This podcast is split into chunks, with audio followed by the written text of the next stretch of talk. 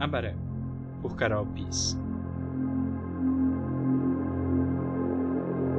Jaci brilhava intensamente no céu noturno. As estrelas piscavam em sua luz trêmula, pintando a escuridão em suas cores inexplicáveis. Hoje, o ar era mais puro agora do que outrora. A água tinha voltado à vida, respirando e expirando sua existência sobre todas as criaturas do mundo. A floresta voltara a recobrir as ocas feitas de pedra e brilho dos antigos caris.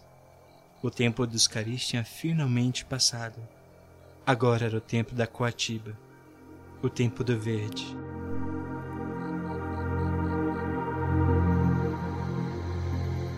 Kaique olhava o céu tomado por um misto de esperança e de saudade. Era um homem forte, de pele escura como Muirapiranga olhos pretos como o rio e cabelos castanhos levemente dourados, cortados rentes à cabeça, com apenas uma trança grossa que corria do topo da cabeça até o meio das costas. Ele tinha sido escolhido para ir para a Nova Amazônia.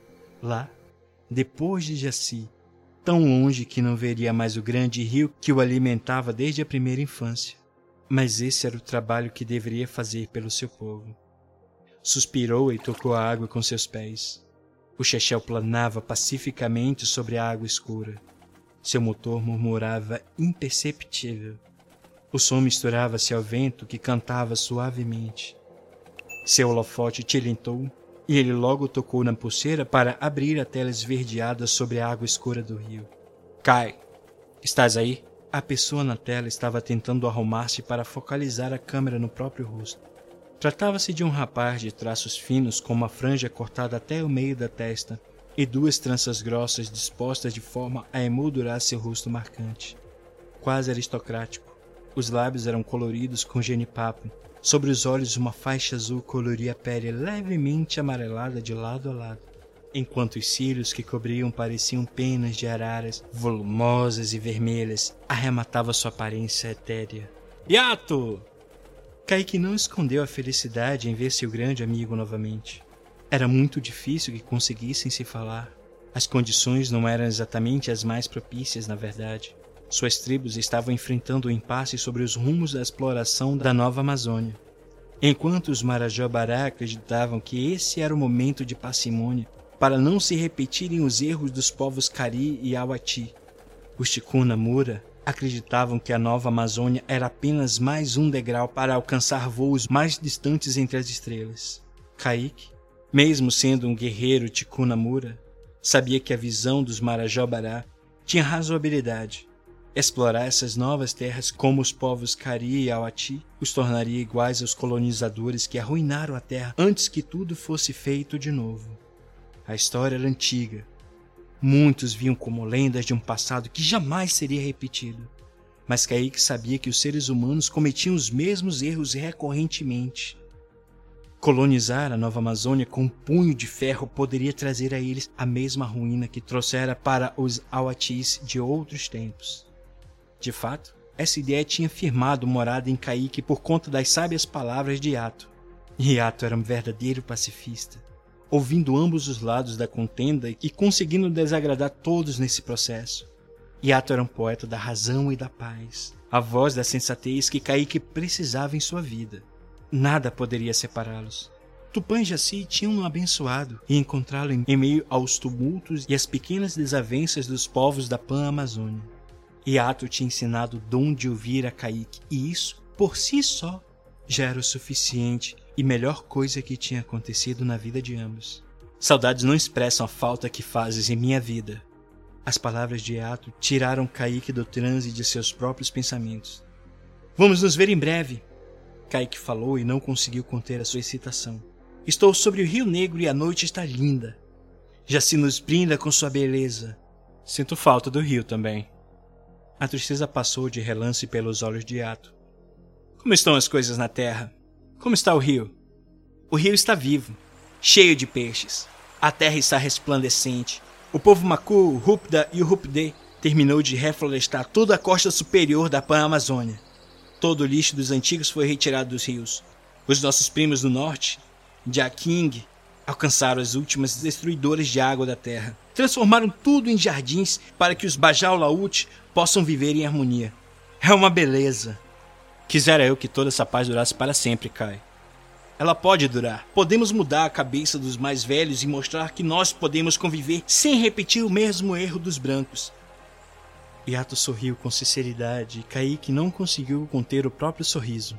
Yato era belíssimo, além de possuir tantas qualidades. Em breve estarei com você, Kaique continuou. Espero que não aconteçam maiores desgraças. Espero que nosso povo chegue a um acordo. Kaique gostava de como Yato sempre se referia a todas as pessoas como nosso povo. De fato, Yato não via diferença entre os povos. Achava que as diferenças deveriam ficar no passado, quando as pessoas ainda discutiam sobre cores de pele e sobre posse de terras. Yato, como pacifista que era, não queria ver as guerras do passado desolando novamente a terra. Recebia todos e procurava manter os diálogos com todos os povos que povoavam a terra.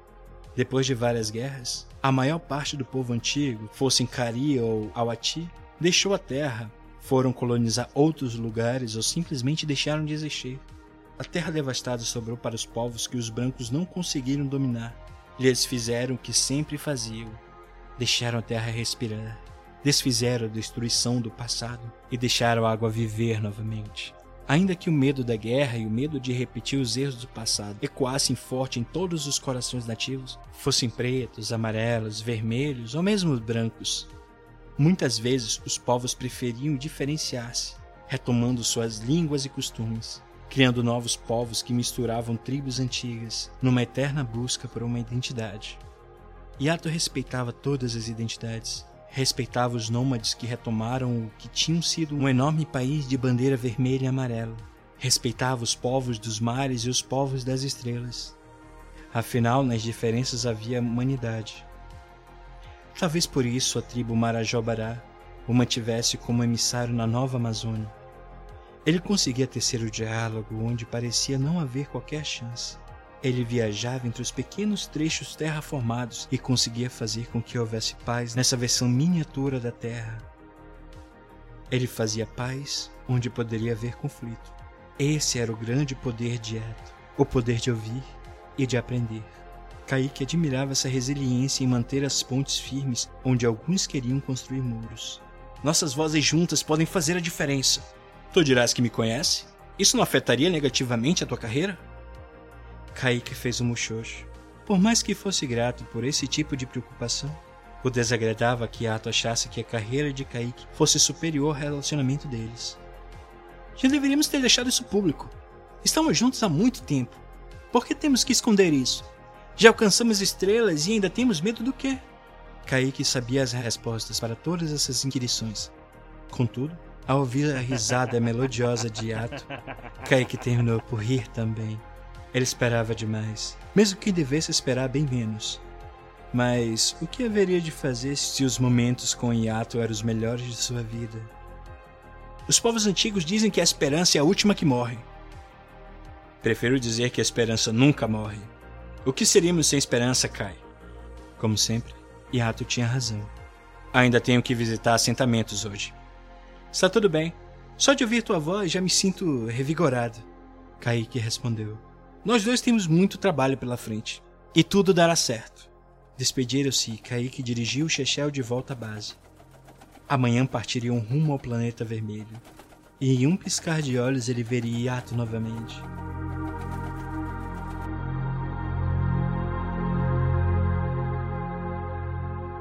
As viagens espaciais poderiam ser turbulentas, por isso muitos preferiam dormir durante o caminho. Quando finalmente conseguiram avistar o planeta vermelho, Kaique surpreendeu-se com o brilho alaranjado. À medida em que se aproximavam, era possível ver as pequenas áreas de florestas encapsuladas, os caminhos cobertos e o imenso deserto laranja que separava os assentamentos. Kaique sorriu imaginando seu reencontro com Yato. Era o que estava esperando há algum tempo. Poder rever o rapaz que conheceram ainda na infância e com quem semeou um relacionamento para toda a vida. Assim que aportaram, Kaique seguiu com a comitiva para encontrar os líderes na sessão solene. Estavam escoltando um dos líderes tocando Mura, Raon, enquanto os demais guerreiros seguiam outro caminho. Achou estranho que tivessem que se dividir em dois grupos. Apesar disso, seguiu com sua diretiva. Entraram na sala de audiência e Kaique avistou Yato sentado ao lado de um dos líderes Marajobará. Trocaram um breve olhar e um curto sorriso. Afinal, tinham que manter a compostura. Raoni continuava defendendo que a nova Amazônia deveria pertencer aos dois povos que ali chegaram primeiro, enquanto uma das líderes Marajobará, e assim, prosseguia falando que o avanço tecnológico era a melhor escolha o clima estava ficando cada vez mais conflituoso até que Ato perdeu a palavra. Líderes, ele começou. Entendo que acreditem que possuem pontos de vista diferentes, mas todos queremos apenas que nossos povos prosperem. Kaique não conseguiu evitar de fechar o semblante quando viu Raoni rir ao ver a expressão nosso povo. Nossos antepassados construíram a Pan Amazônica quando perceberam que sozinhos não conseguiriam restaurar os danos que tinham sido causados à Terra. Foi através da união de todos os povos da antiga América que podemos mudar e conhecer os povos dos outros continentes. Agora podemos conviver juntos na nova Amazônia, receber diferentes conhecimentos e prosperar nossa terra, que nunca viu nenhuma guerra. O que garante que esses povos tão diferentes de nós não conspiraram para nossa destruição? Raoni retorquiu. E o que garante que não estamos conspirando contra eles? Yato falou com dureza e os presentes começaram a sussurrar entre si, parando apenas quando Yato continuou a falar. A história nos ensina que procurar inimigos inexistentes e ocultos gera desconfiança e guerra. Nós podemos mudar isso acreditando na construção de laços e amizade entre os povos que habitam a Terra. Houve um pequeno murmurinho que cessou quando o líder da comunidade, Apache Cherokee Dakota, pediu a palavra. Era um homem robusto e de expressão austera. Kaique respirou fundo, esperando que ele fosse tão retrógrado ou pior que Raul. Foram belas palavras, emissário Yato. O povo Dakota viu muitos massacres e somente quando perceberam que todos os povos dos Estados Unidos eram um só povo, foi possível encontrar o diálogo. Buscar o conflito destruir os brancos. Não vamos repetir esse erro. Se depender de nós, povos do norte, da Pana Amazônia, seguiremos em paz. Quisera eu ter um emissário tão sábio quanto de vocês, Marajobará. Dito isso, ele sentou-se e foi aplaudido. E assim abraçou Yato, que sorriu, virando o olhar para Kaique, que sorriu de volta. Um som ensurdecedor, no entanto, atrapalhou a comemoração. Todos pareciam confusos, exceto Raoni, que puxou Kaique pelo braço. Rápido, vamos sair daqui! Raoni reclamou. E Kaique o olhou tomado pela surpresa. Meu líder, o que? Os guerreiros tomaram a sala e renderam os presentes. Eles tinham planejado tudo pelas costas de Kaique. Estavam ali atacando um concílio pela paz apenas para provar um ponto retrógrado. Eram indignos e maculavam a história deles. Era para eles serem melhores do que isso. Meu líder, isso é um grande erro! Kaique segurou a Raul no lugar e percebeu um olhar de reprovação. Não sejas tolo! As pessoas só obedecem ao poder. Yato subiu na mesa e escorregou por cima dela, desviando-se dos ataques dos guerreiros. Kaique foi tomado subitamente pelo impulso de protegê-los e saltou por cima da cadeira, pegando Yato pela mão, o que causou espanto em todos. Estás bem? Kaique perguntou, procurando por ferimentos sobre o tecido azul que cobriu o torso de Yato, desde o ombro até o meio da canela. Sim. Sabias disso, Kai? Não! Ele respondeu, e não viu qualquer sinal de dúvida nos olhos de Yato. Eles poderiam confiar um no outro. Não importava o que acontecesse. Por isso você seguiu comigo. Deveria ter silenciado enquanto podia. Eu sabia que estava comungando com o inimigo guerreiro. Raoni bradou e os dois olharam para ele. Fomos descobertos. Kaique ofereceu uma piscadela para Yato. Não há inimigo algum aqui além de vocês. Ora, seu! Raoni subiu na mesa, mas Kaique puxou Yato contra o peito e correu até o outro lado, descendo da mesa com um pulo. Os demais guerreiros ficaram olhando para ele, sem reação enquanto Raoni gritava para eles atacarem. Antes que qualquer ataque fosse desvelado, a porta se abriu e todos viraram-se para ver quatro pessoas entrando no salão, acompanhados por uma comitiva era um Tucanamura, e Kaique temeu pelo pior.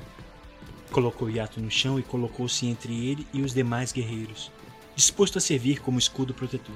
Yacina correu até eles e Kaique a puxou para protegê-la de qualquer ataque.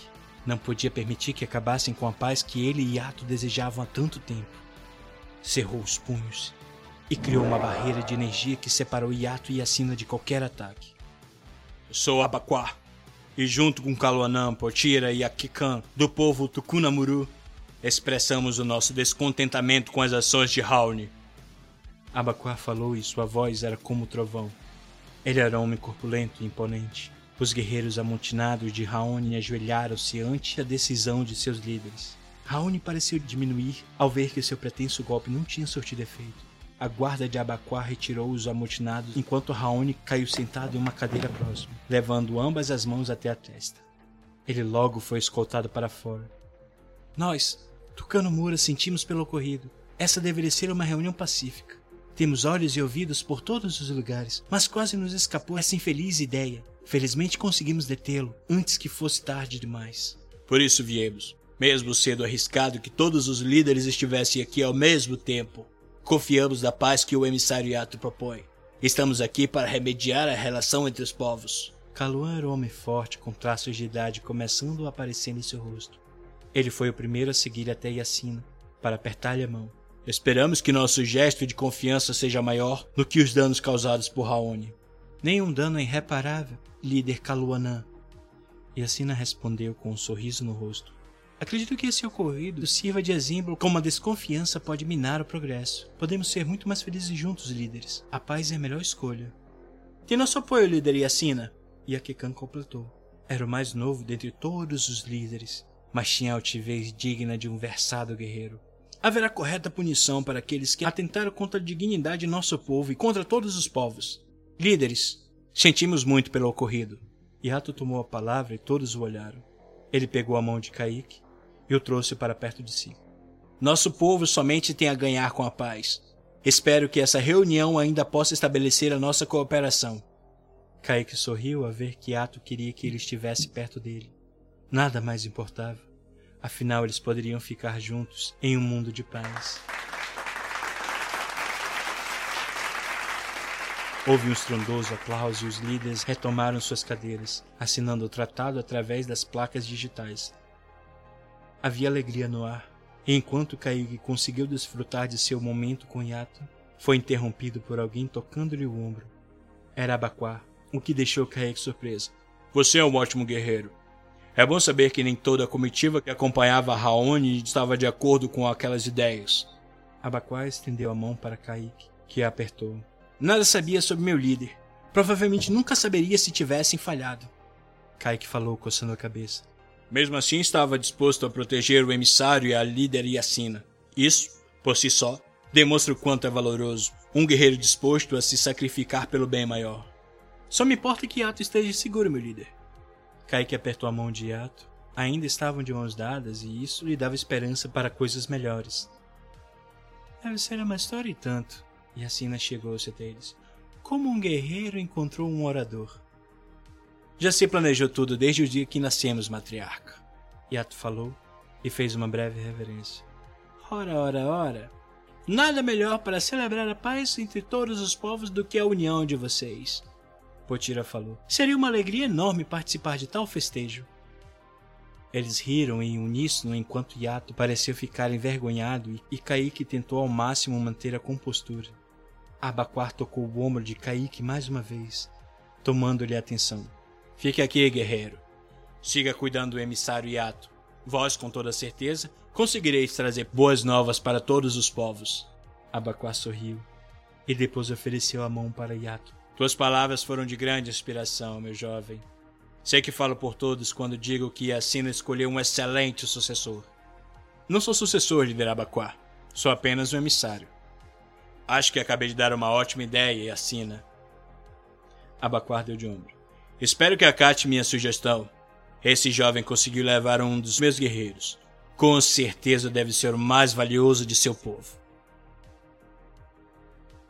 Enquanto os líderes firmavam a paz e Yacina aproveitava para conversar com Abaquá, Yato olhou para Kaique com um sorriso.